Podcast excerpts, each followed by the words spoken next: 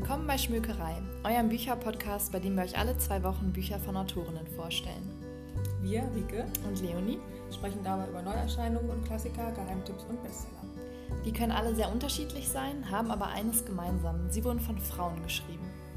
Warum wir uns bei unserem Podcast für diesen Schwerpunkt entschieden haben, verraten wir euch Folge für Folge.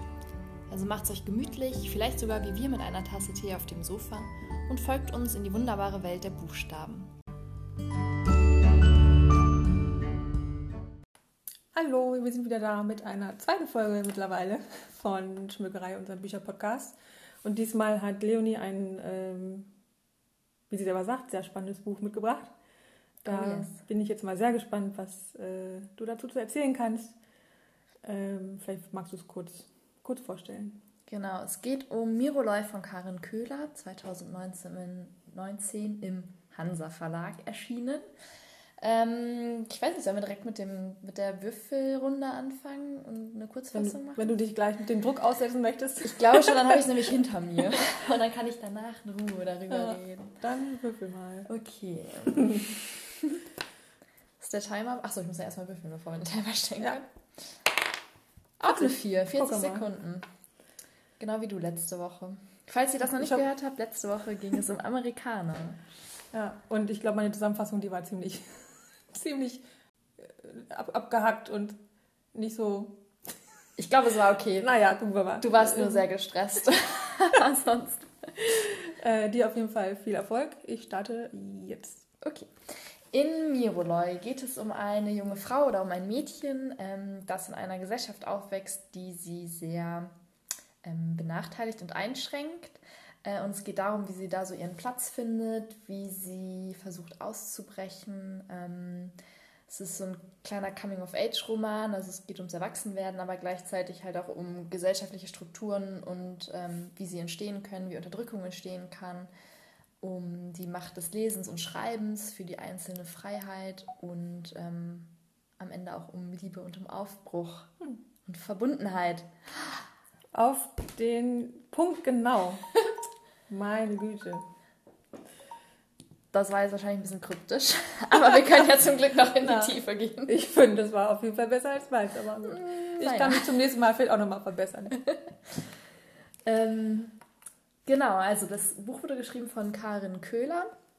Äh, die hat ganz lange als Theaterschauspielerin gearbeitet, zwölf hm, Jahre lang, und schreibt auch ähm, vor allem Prosa und Theaterstücke. Hm, ich hatte mal Kurzgeschichten von ihr gelesen. Das hatte ich auch von dir, das Buch. Genau. Wir haben Raketen geangelt, das war das. Genau, ja. Das fand ich auf jeden Fall sehr cool. Ja. Das ist auch das erste Buch, was ich von ihr gelesen habe. Ich glaube, es ist 2014 rausgekommen, ein Erzählband. Und Miroloi ist eben ihr erster Roman. Und äh, genau.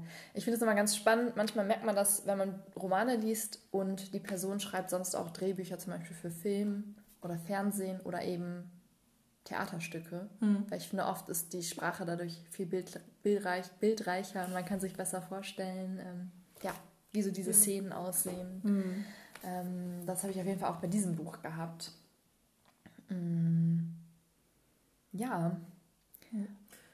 Aber du, du, hast gesagt, es geht um dieses eine Mädchen, das von der Gesellschaft unterdrückt wird, aber es geht eigentlich um Frauen allgemein, oder? Nicht es nur um. geht auch um Frauen allgemein, aber ähm, die Hauptdarstellerin des Buchs, die keinen Namen hat, was ich ganz spannend finde, mhm. ähm, ist nochmal mehr benachteiligt als die anderen Frauen in der Gesellschaft. Und ich glaube, das ist ein Grund dafür, warum sie da auch nochmal mehr ein Auge für hat und mehr ein Bewusstsein dafür, okay, was geht hier eigentlich generell ab? Mit mir natürlich besonders. Ich, ich erfahre irgendwie eine krasse Ungerechtigkeit ähm, sie wird so verstoßen, weil sie weise ist, weil sie einfach mhm. ausgesetzt wurde und man nicht weiß, wo sie herkommt und wer ihre Eltern sind. Und ähm, auf dieser Insel, ähm, wo die Handlung spielt, ist das halt eben was, was verteufelt wird, weil man sagt, okay, ähm, was muss sie für eine schlimme Person sein, dass ihre Mutter mhm. sie ausgesetzt hat und ah, okay. äh, wir wissen nicht, wer deine Eltern sind, deshalb wissen wir nichts über dich, so mehr oder weniger. Und weil sie halt selbst erfährt und sie humpelt noch, genau, sie hat irgendwie eine Gehbehinderung, wird deswegen gehänselt und mhm. ähm, ja, die Leute wollen nicht mit ihr reden.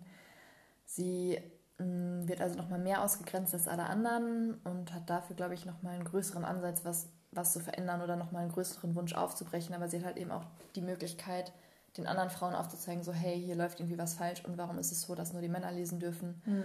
Ähm, lesen lernen dürfen, schreiben lernen dürfen, sich dadurch halt irgendwie mitteilen können äh, oder sich Wissen aneignen können, was über das eigene oder die Erzählung hinausgeht, aber die Frauen halt eben nicht. Mhm. Und ähm, sich allein das bewusst zu werden, okay, krass, wie gut ist es, dass wir lesen können und dass wir uns Informationen beschaffen können, ohne dass wir darauf angewiesen sind, dass uns die irgendjemand eintrichtert. Ja. Wie viel Freiheit das allein schon mit sich bringt, war irgendwie ein großes Learning schon allein aus dem mhm. Buch.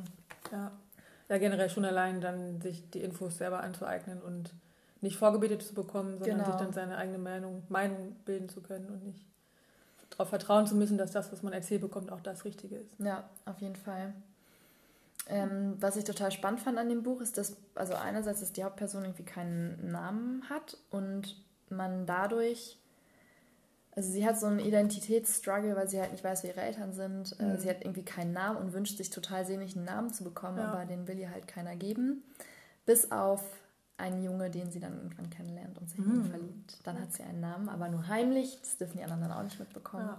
Aber es sind irgendwie so kleine Werkzeuge, mit denen man als Leser irgendwie so mit hineingezogen wird und auch indem man halt selber irgendwie keinen Namen für sie hat, kann man nachempfinden, was ein Name für sie an Identität spenden kann. Ja. Oder ja. Das genau. Denn letztendlich ist es ja die, so die, was kann man sagen, Basis jeder Identität, dass ja. du, weil ja, jedes schon. Ding, jedes Teil hat einen Namen mhm. irgendwie. Ja.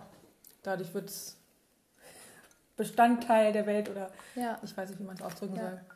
Aber es ist ja so das Grundbedürfnis, kann man vielleicht fast sagen. Total, ja. Und irgendwie man hat das Gefühl, wenn Leute irgendwie inhuman behandelt werden, ist es nicht auch im KZ so gewesen, dass die dann teilweise Nummern bekommen ja, haben? Ja, die haben mit Tattoos genau, bekommen. Genau.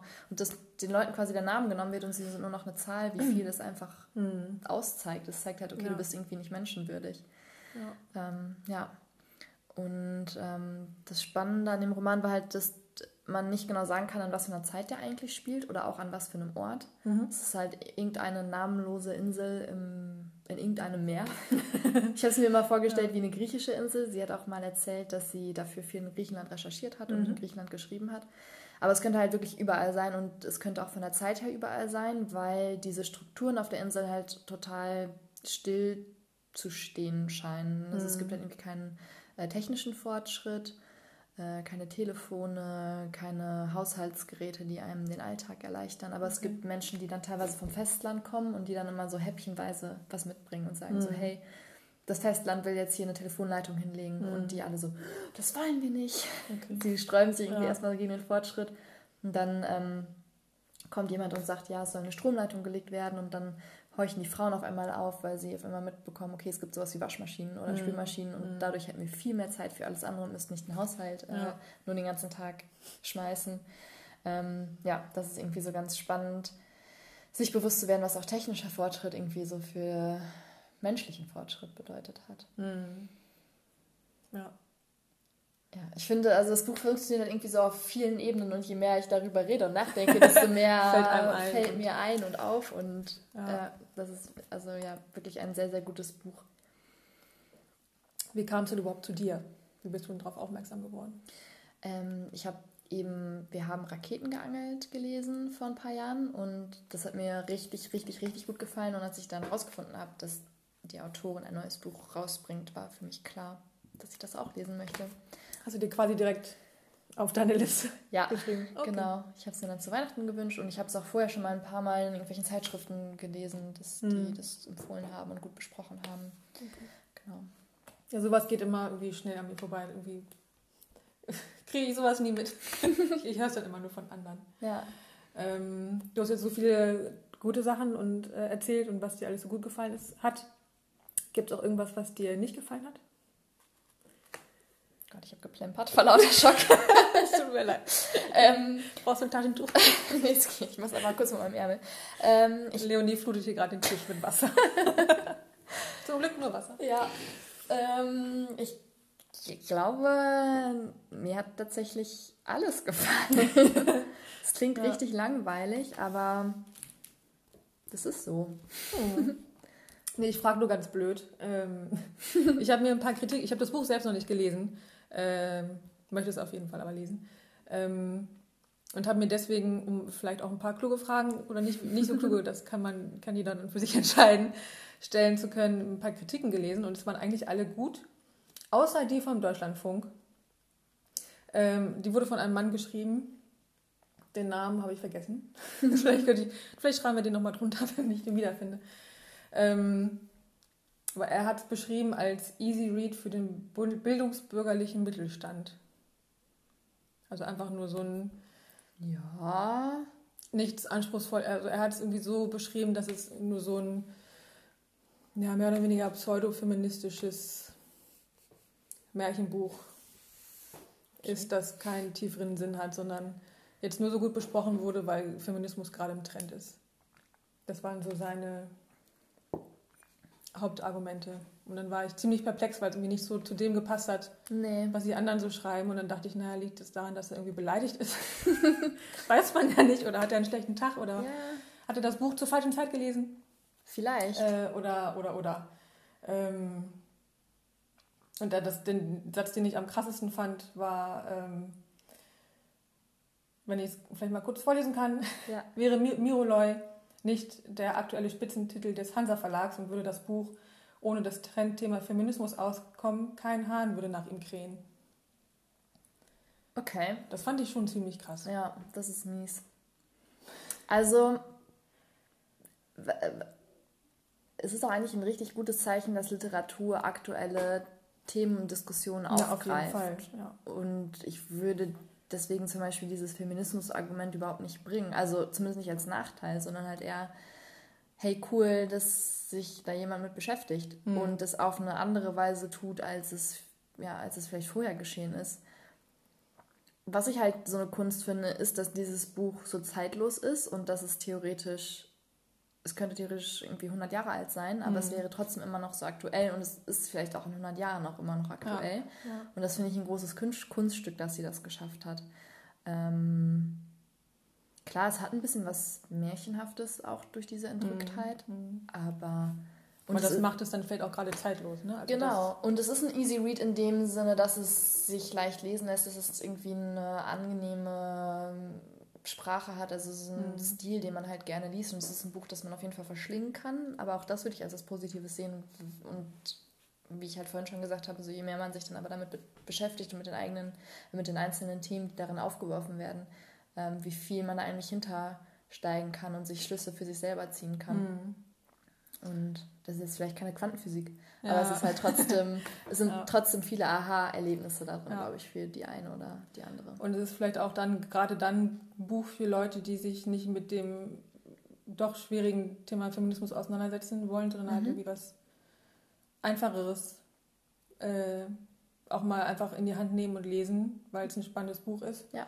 Ähm, und vielleicht dann im, im, in der zweiten Ebene dann diese Themen behandelt und man sich dann eher mit beschäftigt, aber es halt vielleicht auch im ersten Moment einfach liest, weil es ein nettes Buch ist für mhm. zwischendurch und je wenn man sich damit beschäftigen möchte, kann man das machen und wenn nicht, dann nicht. Und ja. ähm, man muss sich ja auch, auch wenn es jetzt um komplexe Themen geht, nicht gleich den Superschinken von Hans Wurst durchlesen. Ne? Also ja. äh, einfach irgendwie ein ja, wie nennt man das denn? So einfach einen einfacheren Einstieg in das Thema. Total. Ja. Das muss ja nicht nachteilig sein, das kann ja gerade dann der Vorteil sein, ähm, um einfach sich auch mal mit zu beschäftigen und sich Gedanken zu machen. Ja. Ohne dass man sich jetzt denkt, boah, fetter Wälzer und ich verstehe nur jedes dritte Wort und ja. ich muss es jetzt aber lesen, weil das ist auch so ein snobistischer Ansatz von Literatur, finde ich, dass man jetzt unmöglichst abgehoben oder genau. altklug daherkommen genau. muss, um halt was wert zu sein. Also warum ist dann nicht gerade die Literatur, die viele Menschen erreicht und anspricht und in vielen Menschen was bewegen kann, eine gute Literatur? Ja, und nicht die, die stimmt. möglichst wenig Leute verstehen, weil man dazu ja, unfassbar Wenn man dann erst, erst ähm, hier Germanistik studiert ja, haben genau. muss, um es zu verstehen. und dann, dann ist es ein gutes Buch. Ja, ja das stimmt. Ich glaube, es sind auch noch, das sind diese ganzen Bücher, die in diesen, die, ach, Das sind diese ganzen Bücher, die in den äh, Kanons, ich habe nachgeguckt, die Mehrzahl von Kanon ist Kanons. Gut, wir haben es geklärt. ähm, äh, irgendwie von, von früher, in Anführungsstrichen. Mhm. Ja. Äh, stehen, irgendwie Goethe, Schiller und was weiß ich. Ähm, wo man auch einfach dann keinen Spaß hat, die, die zu lesen, wo man sich auch echt zwingen muss. Mhm. Ähm, und das ist dann irgendwie dann, ja, vielleicht ist es schöne Literatur, so hier heißt es ja eigentlich, aber es ist halt dann nicht zwangsläufig gut, mhm. wenn man sich so zwingen muss und ja. äh, sagen muss, ja, muss man als gebildeter Mensch irgendwie gelesen haben. Mhm. ähm, ja, deswegen. Ich fand es halt irgendwie nur spannend von dem Herrn, dass er da ja. das so ab, abgeschmettert hat ja. und so dagegen war. Ja, vielleicht wollte er aber auch unbedingt dagegen sein. um dagegen zu sein. Um dagegen zu sein. Einfach immer um was anderes zu sagen. Das genau. kann natürlich, ja. warum auch nicht? Also, Who knows? Das ist sein gutes Recht. Ja. Vielleicht findet er auch ein paar Leute, die seiner Meinung sind. Du bist auf jeden Fall anderer Meinung, das finde ich, ich sehr gut. Ich bin anderer Meinung, ja. Ich freue mich sehr, das zu lesen. Ja. Ich bin echt gespannt. Vielleicht auch nochmal zu dem Thema aktueller Bezug und Feminismusdebatte. Ähm, ich habe einen Podcast gehört äh, mit Karin Köhler mhm. vom Hansa Verlag, der, ich weiß gar nicht mehr genau, wie der heißt. Irgendwas mit Rauschen. Jedenfalls äh, hat sie der da. Der Podcast heißt Genau, Rauschen. also irgendwas mit Rauschen, jetzt nicht nur Rauschen. ja. ähm, Hansa-Rauschen, ja. Ja, okay. Ähm, genau, jetzt hat sie jetzt ein bisschen über die Entstehungsphase dieses ähm, Romans gesprochen und hat eben auch ähm, zum Beispiel gesagt, wie schwer es für sie war, über ein aktuelles Thema zu schreiben, weil die Zeit heute ja so unfassbar schnelllebig mm. ist. Also wenn du jetzt als Autor anfängst, über ein bestimmtes Thema zu schreiben, dann kann ja. es ja in zwei Jahren, wenn das Buch erscheint, ist schon nicht mehr, genau, nicht mehr aktuell sein. Und ich glaube, das war vielleicht auch ein Grund dafür, warum sie das Buch so aus der Zeit genommen geschrieben mhm. hat. Damit es halt auch noch in einigen Jahren äh, oder Monaten quasi ähm, aktuell sein kann.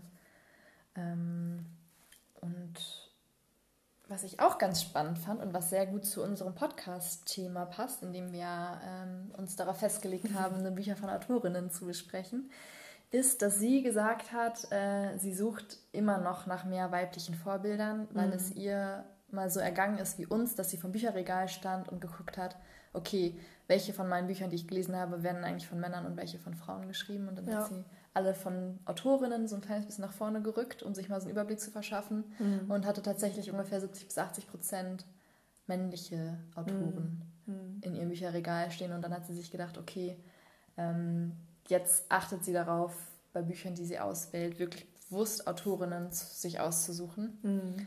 Ähm, und auch wenn man da dann sagen könnte, okay, das ist ja dann aber auch wieder Sexismus, wenn man dann jetzt Frauen quasi bevorzugt, aber mhm. andersrum, wenn halt ein Riesenstück vom Kuchen den Männern gewidmet ist, dann kann man ja auch daran arbeiten, das von den Frauen ein bisschen größer zu machen. Und ja. das machen wir ja auch mit diesem Podcast, indem ja. wir Autorinnen eine Bühne geben und Büchern von Autorinnen. Mhm. Hast du mal in dein Bücherregal geguckt oder war dir das bewusst? Ähm, also du kannst erstmal generell sagen, wie dein, dein Prozentsatz ist, aber ähm, hast du irgendwie jemals darauf geachtet, was, wen genau du liest? Weil ich bin da immer äh, pff, noch nie, habe ich irgendwie noch nie drauf geachtet, ja. bewusst, ähm, weil mir das irgendwie auch gar nicht so in den Sinn kam. Also mir war das irgendwie ja, irgendwie klar, dass irgendwie mehr Männer veröffentlicht werden als Frauen, aber dann, irgendwie dann habe ich aufgehört nachzudenken an dem Punkt. Ähm, wie war das bei dir? Oder ist das bei dir?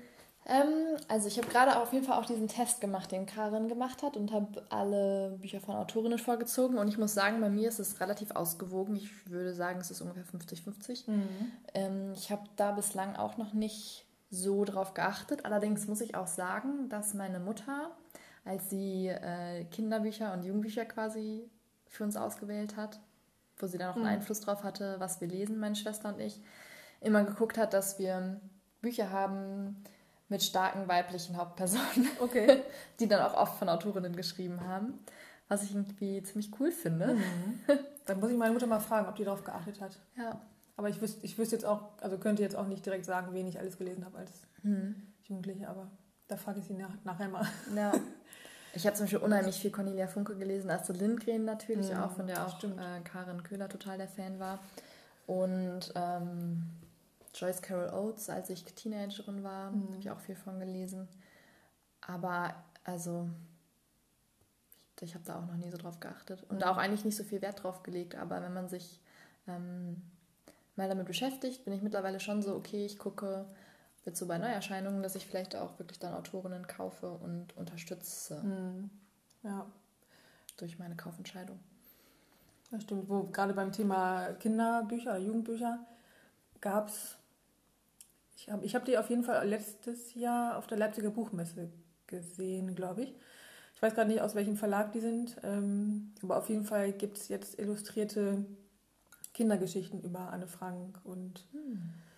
ähm, die anderen fallen mir auch gerade nicht ein. Die Good Night Stories for Rebel Girls, ist es das? Mm, das kann sein, ja. ja. Also es gibt auf jeden Fall super viel im Kinderbuchbereich, ja. wo wirklich darauf geachtet wird, auch so historische Frauenfiguren in der Geschichte, die mhm. nicht so als Heldinnen verehrt werden, wie es ihnen zustünde und wie es vielleicht ja. die männlichen Counterparts werden. Genau. Das finde ich auf jeden Fall eine richtig coole Entwicklung. Ja, fand ich auch super. Das eine Buch habe ich dann auch im Buchladen, ach, das stand im Buchladen, als wir die Nacht in der Bibliothek mm. äh, in, in, im Buchladen verbracht haben. Mhm. Ich habe das eine Mal durchgeblättert, äh, das war Anne Frank. Aber das fand ich dann als Kinderbuch ein bisschen schwierig. Das ist ja nicht eine ganz einfache Geschichte. Ah, okay. Das hätte ich jetzt nicht gekauft, ja. ähm, um es meinem Kind vorzulesen, aber ähm, gibt auch noch genug andere, mhm. bei die, die erste Frau, die mit dem Flugzeug durch über den Atlantik geflogen ist. Genau, so. ja. Emily. Frida Kahlo ist so. ich, auch Genau, Frida Kahlo gibt es ja. auch. Ähm, vielleicht startet man da nicht mit Anne Frank, aber ähm, fand ich auf jeden Fall eine super Entwicklung. Äh, und das steht auf jeden Fall auch auf meiner Leseliste, dass ich die dann irgendwann nochmal äh, mir angucke. Ja, total. Ähm, ich hatte auch mal durch mein Bücherregal geguckt. Ähm, und da war es auch ungefähr 50-50, was ich nicht gedacht hätte. Ich dachte, es wäre auch eher irgendwie 70-30 mhm. äh, an männlichen Autoren. Ähm, was ganz lustig war, äh, ich habe es mal getrennt nach gelesenen Büchern und ungelesenen Büchern. äh, wenn man dann die ungelesenen sich anguckt, die ich noch da stehen hatte, da liegt es ungefähr bei ähm, 80, 20 Männer zu Frauen, äh, weil dann noch so viele Klassiker drin stehen. Mhm. Irgendwie hier von, oh, oh Gott, oh Gott. Äh, Goethes Faust steht auf jeden Fall noch, das was habe ich noch nie gelesen, aber ne, so Bücher, wo man denkt, ja, die muss man mal gelesen haben, ja. die stehen, aber die stehen halt dann noch ungelesen und deswegen sehe ich sie mal nur so, so halb, weil eigentlich sehen sie nicht. Ähm, weil man, ich habe die dann irgendwann mal bei meiner Oma aus dem Bücherregal mitgenommen oder irgendwo auf dem Flohmarkt gekauft, wenn es mal günstig war und dachte, ah ja, sollte man mal lesen, mhm. steht immer noch im Regal. ähm, aber es war ganz spannend, aber äh, natürlich einerseits, weil die ganzen, also die auch die Entwicklung ähm, sich natürlich geändert hat. Also früher wurden ja Männer noch viel mehr verlegt mhm. als heute. Ja. Da gibt es ja schon eine ähm, Veränderung, aber ja. äh, das war nochmal ganz lustig, dass da dass so ungelesene Bücher so Klassik-Schwerpunkt hat bei mir. Ja, total. Wo ich mich noch nicht dran traue. Ähm, Vielleicht habt ihr ja auch Lust, mal in euer Bücherregal zu gucken und mal so einen kleinen Querschnitt zu machen, wie bei euch eigentlich die Verteilung aussieht. Autoren, Autorinnen. Ähm, und steigt da gerne in eine Diskussion mit uns ein, ob ihr es sinnvoll findet, dass man da überhaupt jetzt, wo wir auch wir im Podcast so eine Unterscheidung machen, ähm, jetzt Frauen mal mehr nach vorne zu bringen oder ist es mhm. eigentlich kontraproduktiv, weil man es ausgewogen haben müsste. Ja. Wobei es ist ja letztendlich noch nicht ausgewogen. Das stimmt. Also, mhm. Ist halt die Frage, ob man, wenn man positiv diskriminiert, ob man dann, also man diskriminiert ja trotzdem noch. Ja. ähm, aber ob ihr denkt, dass das irgendwie dazu beiträgt, irgendwie so ein Gleichgewicht herzustellen oder ob ihr alle sagt, nee, totaler Quatsch und Frauen schreiben sowieso besser als Männer. die muss man nicht noch äh, hervorheben. Ähm, da gibt es auch unheimlich viele Meinungen dazu. Und, hm. Ja, sagt uns einfach mal, was ihr denkt. Das wäre auf jeden Fall mal spannend. Voll.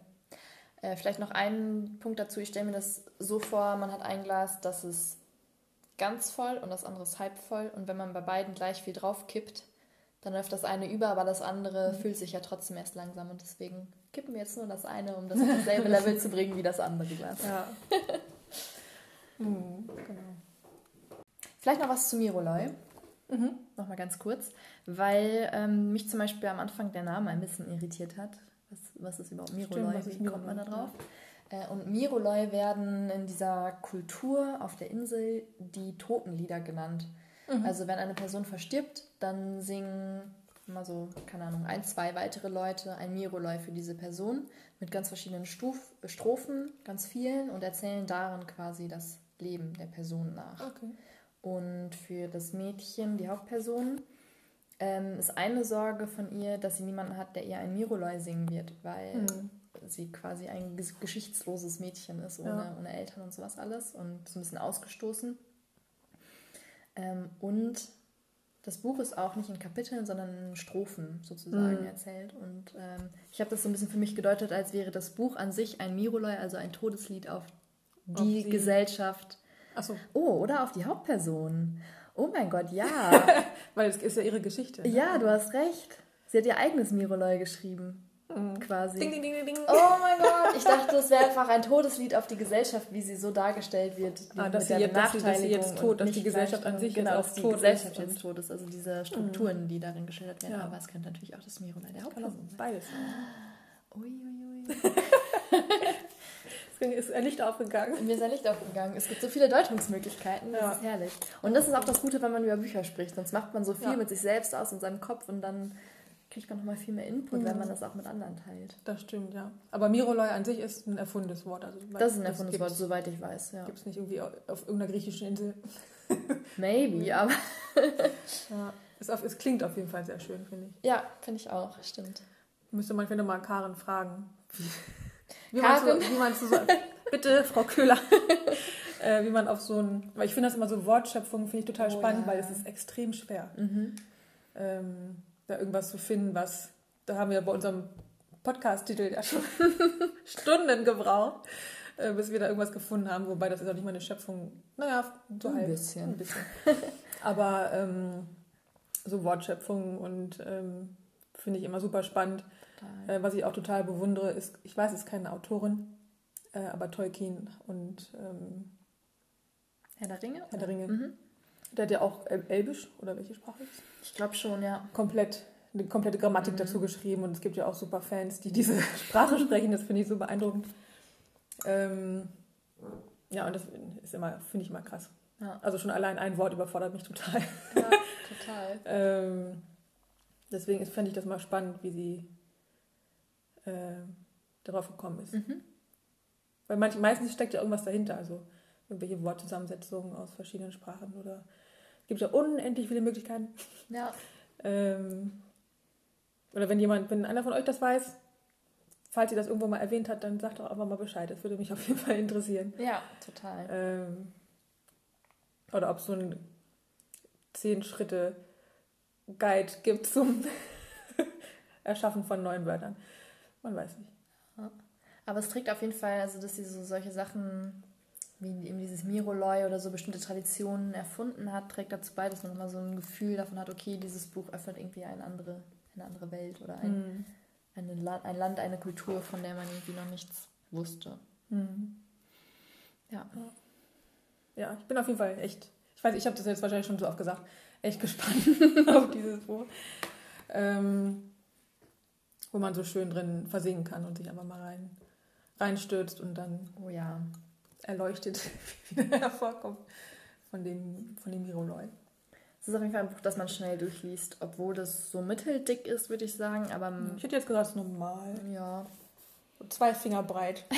Das ist, das ist gut, eine gute Dicke. Das stimmt. Und man will das einfach immer weiterlesen. Man will wissen, wie es weitergeht. Mhm. Und deswegen kann man das sehr schnell durchlesen. Ja. ja. Das sind sowieso mal die besten Bücher, mhm. wo man nicht mal aufhören kann. Ja, das stimmt.